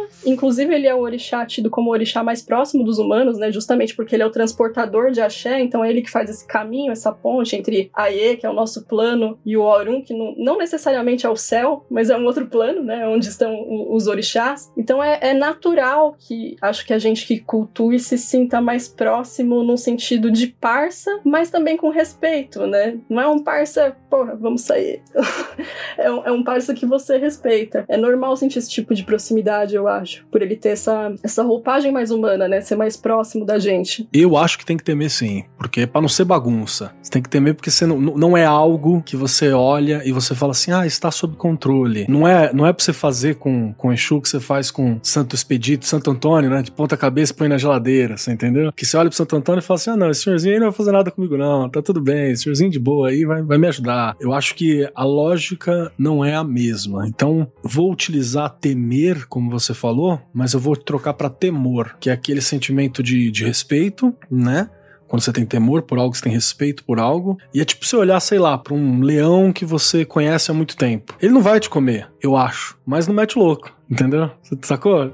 Trata na boa, tal, né? Então, é, conserva os dentes. Temor conserva os dentes, assim no lugar. É muito talvez também na diferença da, do que é cultuado também, né? Impressão que me dá é que, por exemplo, em... eu, gente, eu posso estar falando besteira absurda, por favor, nos comentários nas redes sociais, a pessoa deixa mensais assim. Mas, por exemplo, pela Umbanda, o Exu ser entidade não orixá, né? Ser uma pessoa que morreu, que tá naquele veste preto para lidar com os dois lados e tal, eu acho que talvez tenha sido mais comum escutar esse tipo de coisa. Ó, oh, toma cuidado e tal, que não sei se entra num terreno, por ser também muito humano, entrar talvez aí no terreno das vaidades, né? Tipo assim, ah, o cara não pode escutar você falando mal dele, ou coisa desse sentido. Não sei. Mas foi a impressão que me deu toda vez que falavam nesse sentido. E eu ainda trago uma outra parada, assim, que olha só, a gente tá aqui há um tempão falando sobre a figura Exu e a, e a, gente só arranhou a complexidade, saca? É isso que eu acho que é muito louco. Aqui você pergunta, fez uma pergunta, pergunta simples, é para temer Exu? Alguém falou, não. Alguém falou, talvez. Alguém falou assim, depende. E eu falei, é. Então, você entendeu? Mas se quiser pode, né? Não, mas se quiser pode. É, e isso representa um pouco do que é essa ideia, porque é conflituoso. É conflituoso. E a gente tem que aprender a lidar com conflito, cara. É isso, você entendeu? O mundo dado, a materialidade do mundo, ela é conflituosa, ela é distinta. Uma hora você tá legal, outra hora você não tá. Você não é sempre um good guy, né? Você não é sempre o bicho de ouvirado, entendeu? E você precisa responder Sim. essas situações. Você precisa temer o Andrei? Depende. Depende. Depende. Né? Ele tá com fome? Ele tá bravo? Tá com sono? Como é que tá a gata? As gatas tá bem? O site tá com problema? O site tá com problema? O ouvinte encheu o saco? O site tá com problema, provavelmente vai dar merda. Ele abriu a caixa de e-mail pedindo como faz pacto?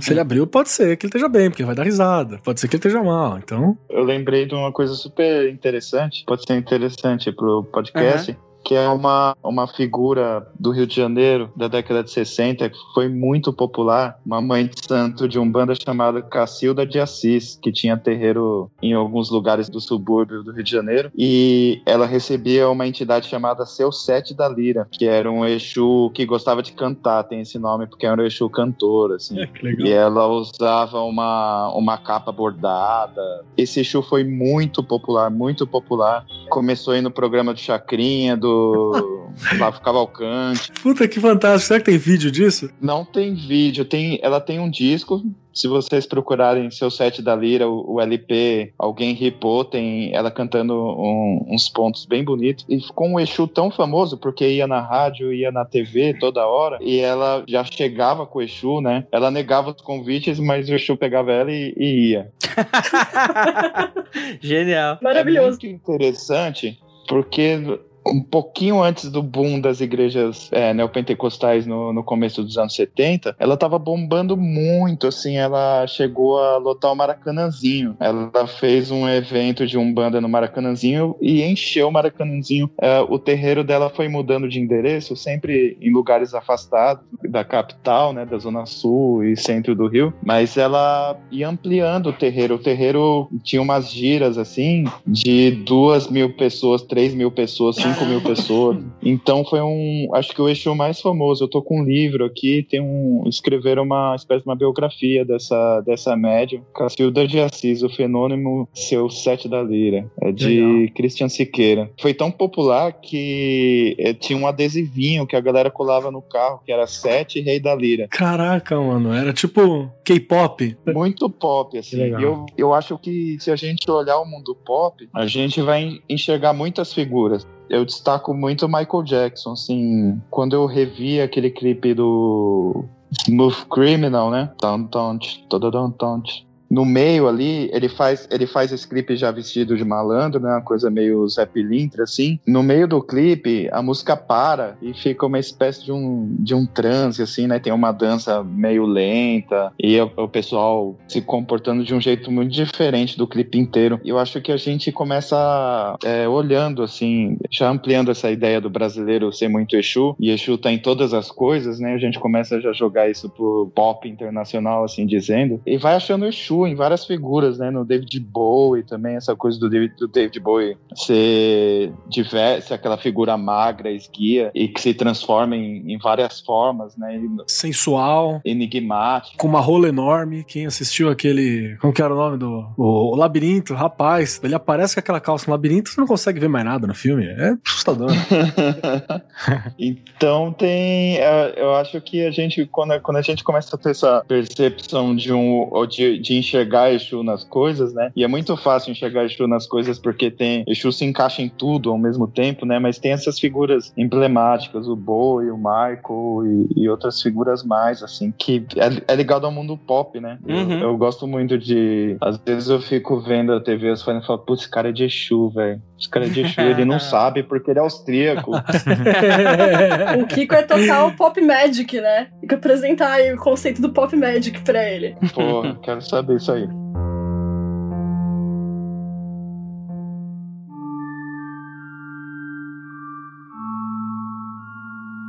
Eu quero histórias, se tiverem, de encontros de vocês, caso tenham, com o Senhor Exu. Começando com a Nandinha. Cara, eu tenho uma muito cabulosa que eu não vou poder contar de jeito nenhum. então, por- então você não tem, pô. Que isso? Não tenho, não tenho. Vem no privado depois, nós trocar ideia. Não, no privado eu conto. E você- o, o Keller e o Andrei sabem que houve uma grande transformação na minha vida aí. Nem boa, nem ruim. Ou, e boa e ruim também, dependendo da perspectiva. Que foi depois que eu trouxe meu Ibá de Exu aqui pra essa casa que eu tô morando agora. Voltei a morar com a mamãe, né? Pandemia e tal. E muitas coisas foram acertadas. E pra elas serem acertadas, houve um certo caos aí familiar. E agora as coisas estão entrando no trilho. Essa coisa da lógica da subversão mesmo, da ordem. Que no- na hora que você tá ali no meio do incêndio, você fica, não, minha vida tá desgraçada. Depois passa, você começa a entender certos porquês, sabe, das coisas. Mas assim, detalhadamente eu não posso dizer o que é. A minha relação com o Exu é essa relação de parça, cotidiana, né, de culto diário. Falhando um pouco na disciplina também, nessa época de pandemia, né, não é nem sempre que dá pra eu cultuar da maneira que eu queria e deveria. Mas também não tá restrito só à questão do culto, né? Quando você começa a enxergar Exu em todas as coisas, assim como o Kiko diz, você passa a ter uma relação, apesar de muito subjetiva, também muito estreita, muito cotidiana. É complexo, gente. É difícil. É papo de doido.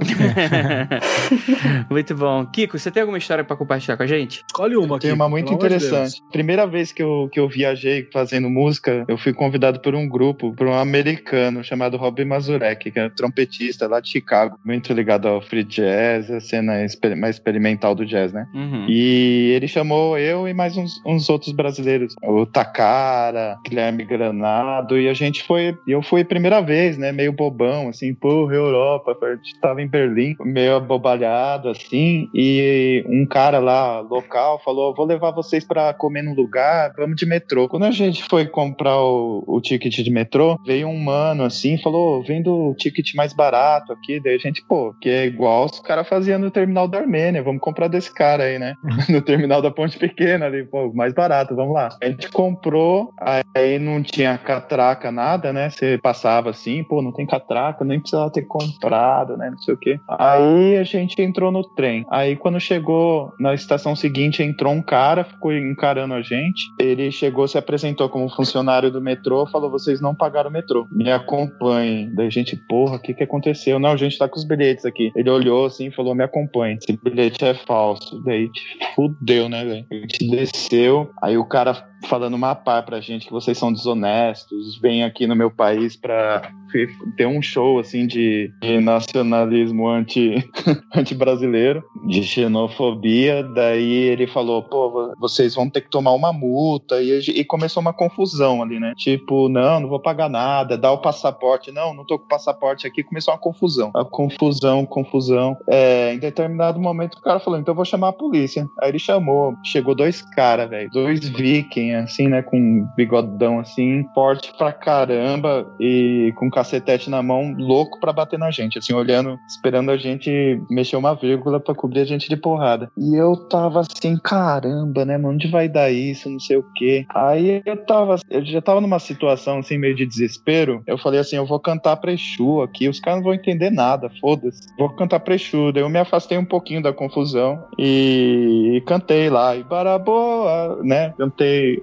uma cantiga de Exu. E beleza, cantei e fiquei quieto, e a confusão continuando. Aí desceu um cara, o cara desceu a escada assim na estação e passou pela gente. O cara tinha a cara manchada de vermelho, mas muito vermelho, assim, manchado, né? Aí o cara passou por nós, aí eu ainda falei pra um mano assim que tava junto, eu falei, mano, você viu? Esse cara tá com a cara muito vermelha. Daí ele falou, eu vi. Daí esse cara, em vez de pegar o trem, ele ficou olhando o trem, voltou, passou por nós de novo e foi embora. Saiu da estação, né? Quando esse cara saiu da estação, a polícia falou: não, vamos dar uma multa, tá todo mundo liberado, não sei o quê. Aí todo mundo deu um endereço que não existia, assim, né? O cara ficou anotando o endereço para mandar a multa e a gente deu o endereço errado, todo mundo. E o negócio andou. Depois que esse cara com a cara vermelha passou por nós, assim, a, a coisa desandou, né? Eu costumo falar que eu, que eu vi Exu em Berlim, assim.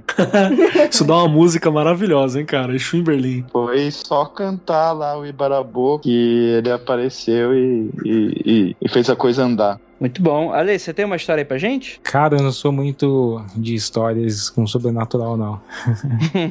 sou meio cético com essas paradas, mano. Entendi, entendi, entendi. Relaxa que hoje à noite você vai sonhar.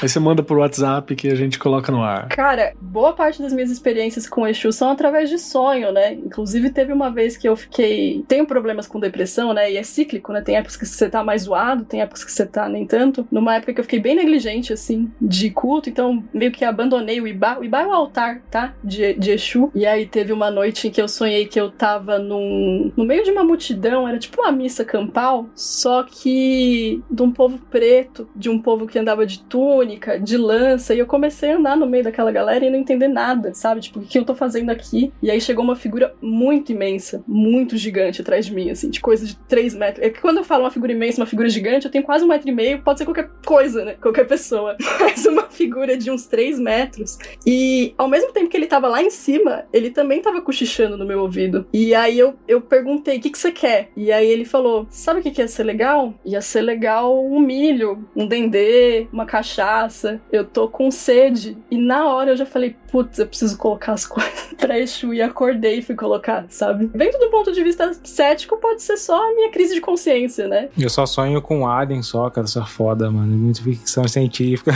Pô, cara, aí é triste, hein? Eu não quero, não. Prefiro sonhar com Exu.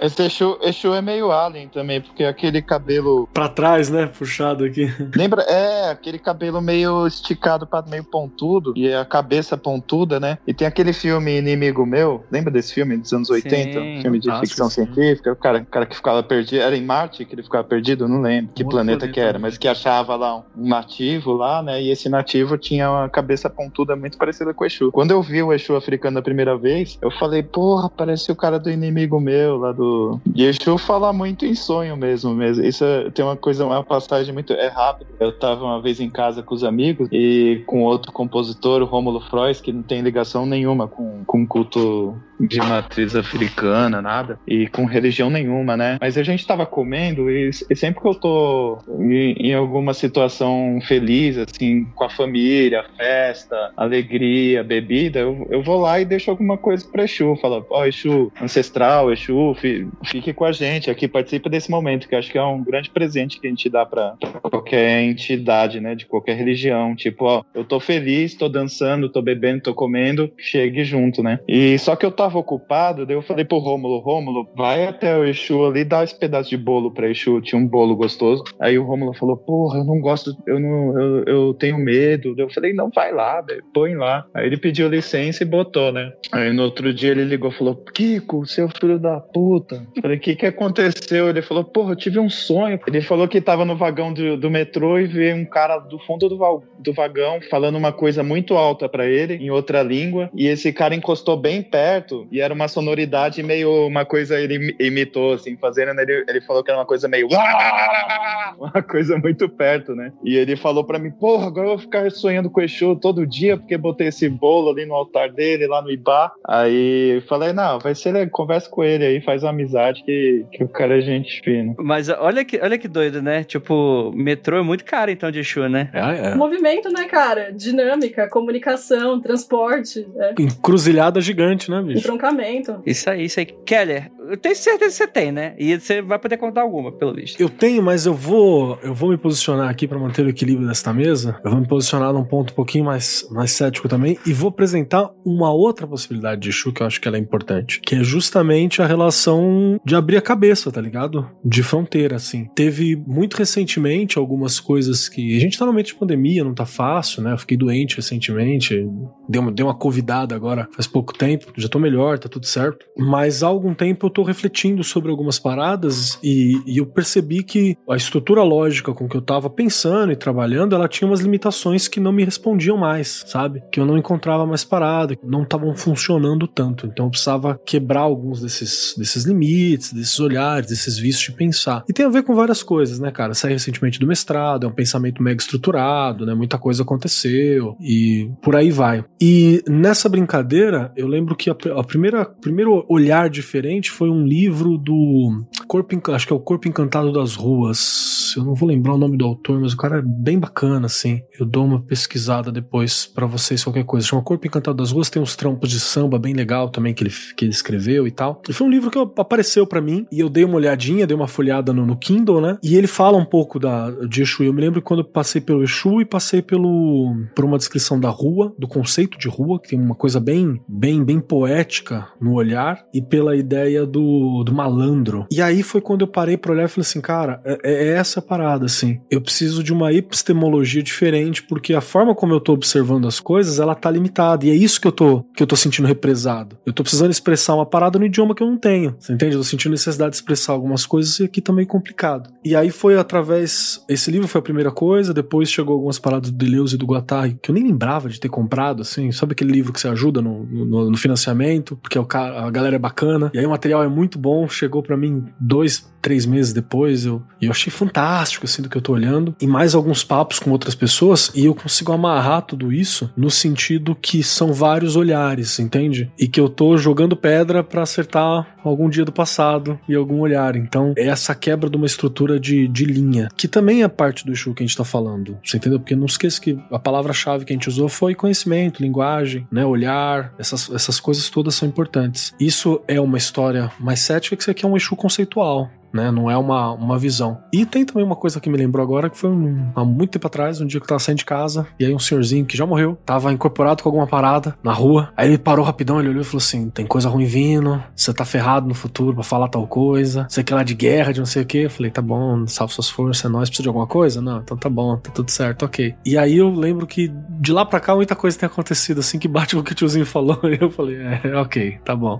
Eu acho que eu tenho essa, essa narrativa em algum aconteceu comigo antigo aí, eu conto essa história inteira. Mas eu olho para isso e eu me lembro do rolê de muita gente descarnando, muita coisa para acontecer e incompetência, teve essas frases todas assim. Isso eu sei que vai servir em vários momentos ao longo da minha vida, porque desgraças acontecem e o movimento da humanidade é muito assim. Mas me veio à mente agora enquanto a gente conversava.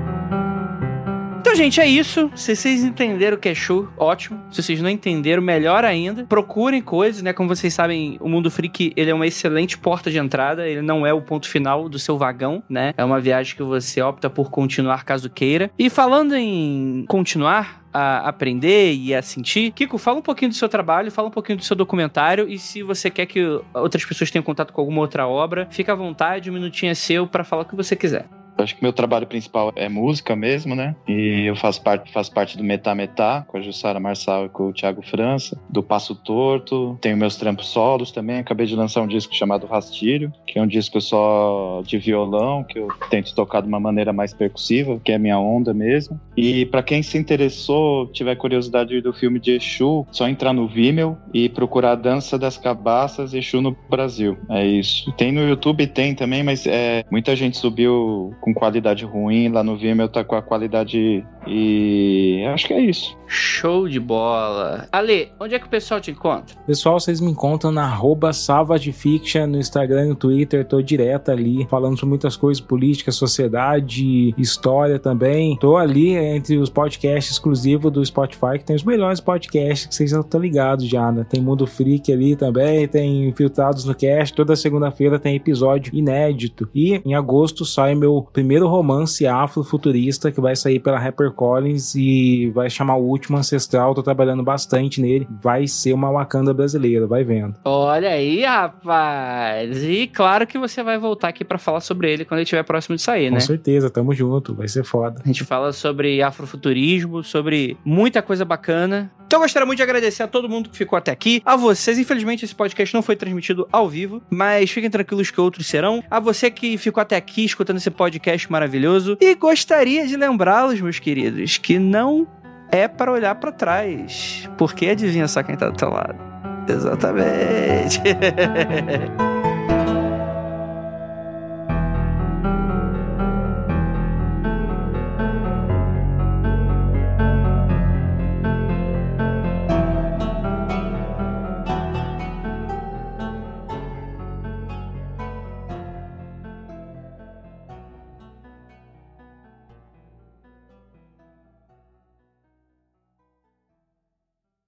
mundofreak.com.br